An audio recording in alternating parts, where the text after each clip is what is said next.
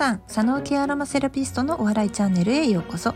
アロマセラピストであり和製油と自然派化粧品のセレクトショップミュースネストのオーナーでもある私コンミューがアロマセラピーの知識や健康雑学などを笑いを交えてご紹介するチャンネルです。皆様もお気づきかもしれないんですけれどもえー、思いっきりこんまりさんにあやかってコンミュって言っているなこいつって思われたかもしれないですね。あのただちょっとこうあの弁解させていただきますと、えー、小学校ぐらいの頃ですね私の名前はやっぱり近藤名字が近藤なので、えー、コンミュと省略して呼ばれていた時期がございました。はい、あの木村拓哉がキムタクって呼ばれてたのと同じような感じでこう4文字にまとめようと思ったらコンミュになったということがあるよとだけ展開させてください。どうでもいい話ですね。すいません。えー、っとですね今あの鋭意制作中の和製油ガイドブックなんですけれどもえーとね、実際に作ろうと思ってたのよりはもうちょっと、あの作り込みたいなっていうことでカチャカチャカチャカチャとやっているわけですが私は実はデザイナーでも何でもありません。ただのあの本当に何て言ったらいいんですかね。えーと、パソコン自体を触っていたのはもともと広告会社で働いていた時代なので、えー、今からにしたらもう10年くらい前が多かったかな。うん、だからフォトショップとかイラストレーターはその時にちょこちょこっと触ってはいたんですけれどももうそこから自宅でですねあのインストールする必要性なんか全然なかったので今私はですね、えっと、キャンバを使って、えー、いろんなその SNS の投稿であったりあとは、えー、サイトの中の何て言うんですかね白抜きの画像ですね。商品だけを、えー、切り取った切り抜いた画像とかですよね。あれを作っているんですね。1個ずつ。はい。実は本当にミューズネストっていうお店は、まあ、あのすごく今回そのサイトのリニューアルをお願いしているあの委託をしている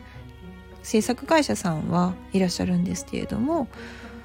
まあ、そこのですね例えば新商品が入ったとかなったらそれを全部、えーと、組み込んその何て言うんですかのシステムに組み込んだり画像を読み込んだり、まあ、その読み込む画像がそもそもえー、揃ってないといけないのでだいたいサイズを揃えるわけですね。で、えーと画質をアップロードできる画質ぐらいまでに落としたりとか、うん、いろいろやってているのは全部私です。はい。あの一人経営一人店長一人梱包発送一人事務みたいないろいろやってるんですよ。一人広報。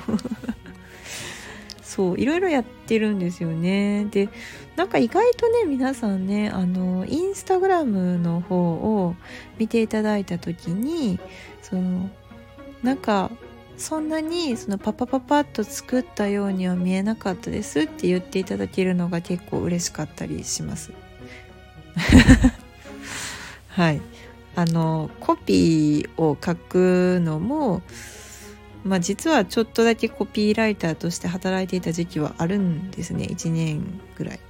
ただねコピーって本当に難しくっててもう一回コピーライターする？って聞かれたら私コピーライターはしませんって言いたいぐらいの、えー、書くことっていうのは本当に難しいことですね。今こうやってスタンド FM みたいな音声メディアが出てきたからあの発信がすごく楽になったんですけれども実は私ワードプレスの記事書くのめちゃくちゃ遅いんですね。あの適当に書けたらいいんですけれども書いているうちにえっ、ー、と、まあ、文末表現ですよね。デスマスの重なりであったりとかあとはちょっとこう使い回しがまあ、とある使い回しが多かったりとかあとはそうですねえっ、ー、と、まあ、言葉の難易度がまあ、その読者に合ってるのかどうかとかもう考え出したら結構きりないんですよね。でそこに今のところその扱っているもの自体がですね日本の中では雑貨扱いにはなっているんですけれどもそして論文も存在はしているんですけれどもなかなかその何々に聞くとかは書けないわけですよね。すごいなんかそう遠回しな言い方を、えー、しながらその声優について説明しないといけないとか、まあ、化粧品の説明をしないといけないという、うん、のがあるんです。インターネット上ではその辺が結構グレーにされていてあのまあなんとか辞典みたいな形でえー、アロマセラピーのことを紹介されているようなサイトでは何々作用何々作用っていう形で書かれています。実際にそのスクールで習う際にも何々作用という形で、えー、声優が持つ効能についてはですね習うんですね。習うんですけれどもその効能を言いながら打ってはいけないっていう変な そのすごいジレンマがあるんですよ。でこの辺も難しくってえー、雑貨扱いなんですけれども、えー、ものすごい化学成分が凝縮されているようなものなので取り扱いは注意だよっていうのはあの本当に何度も何度もあのお伝えしていることなんですね。まあ、そんなわけであのお店で初めてですね声優を買われる方々が、えー、どの程度の知識をお持ちなのかというのが本当に、えー、EC をしているとわからないんですね。セミナーをした場合はその場で、え使ったことがある人っていうようなアンケートを取ることができるんですけれどもそうではない場合ですねお客様が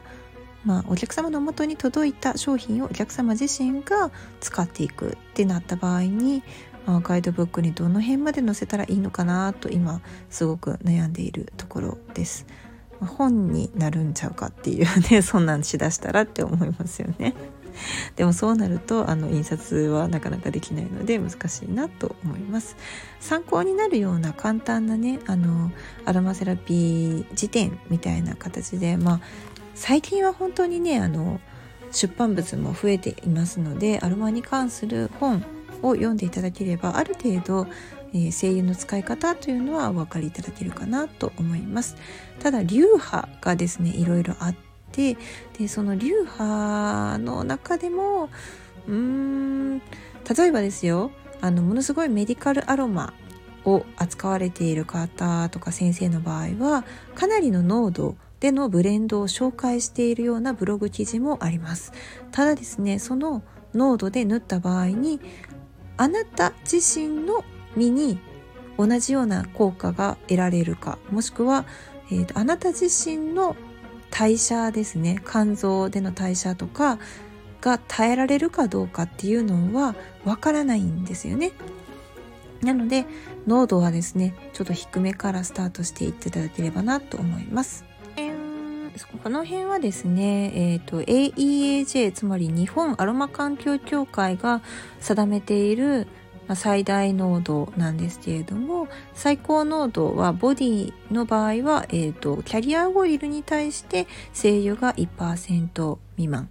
でフェイシャルの場合はキャリアオイルに対して0.5%未満となっています。このあたりは化粧品の基準をもとにして、まあ、作られたというその基準なんですけれどもまあこれを守っていただいたらあんまああの稀にアレルギーとかはね現れると思うんですけれども、まあ、まだ事故は少ないのかなと思います。本当にねあの化学成分の塊なのにそういった雑貨扱いで売られているのであの扱い方がわからないもしくはその品質の見分け方がわからない方々があの結構ね事故になっていたりするんですよね。皮膚が荒れてしまったとかすごいヒリヒリしたとかブツブツができたとかそういったことですね。うん、この辺は過去にあった私の失敗シリーズみたいなのでも紹介しようかなと思っています。さて今日の話をまとめると、えー、コピーを書くのが難しすぎてちょっと困っているっていうことと、まあ、そのどの辺までですねお客様に自分の知識をまあ、お伝えしたらいいのかなっていうので悩んでいますというお話でした。でも知識なしに扱うのは声優はちょっと危険だよというあのまあちょっとしたアドバイスなんですけど警告になるまで行くような使い方はしないでねというふうに、えー、ちょっと心の中で思っています。例えば飲むとかねあのー、飲めるよというものに関しては品質は確かにいいかもしれないんですけれどもただその食品添加物として、えっとまあ、扱っていると。で食品添加物として扱っているから飲めるって言ってもあの食品添加物をボジョンと入れたお水とかを飲みたいかとかそれを入れた食べ物をわざわざ食べたいのかっていう感じです。うん、あのサプリメントじゃあどうなるねんっていうふうに思われるかもしれないんですけれども、えーと、サプリメントは、えーと、服用する前提で考えられてますよね。ただ声優は服用前提ではないのでその辺りがちょっとうん、まあ、考え方の違いといえば違いなんですけれどもただその飲んだりする方々っていうのはよっぽどの知識を持っていないとできないのであの、まあ、フランスでもお医者さんレベルの方々ですね。であとはそうですねアメリカの本土の方で飲むやり方をやっていらっしゃる方々は結構ですね肝臓のクレンジングみたいなことをされているという噂を聞いたことがありますので、えー、あんまり安易にそれを真似してしまったらその対処方法がなかなかないのではないかなと私は考えています。まあこれは私の意見ですので、まあ、皆様の判断にお任せします。すごいねアロマセラピーは全部自己責任の範疇において行うっていうのが結構ね原則があってこれがまたなかなかね法律がないというのも困ったものなんですよね。はい、今日も少しはお役に立てましたでしょうかではまた良い一日をお過ごしください。和製油と自然派手商品の専門店ミューズネストのオーナーコンミューでした。ではでは。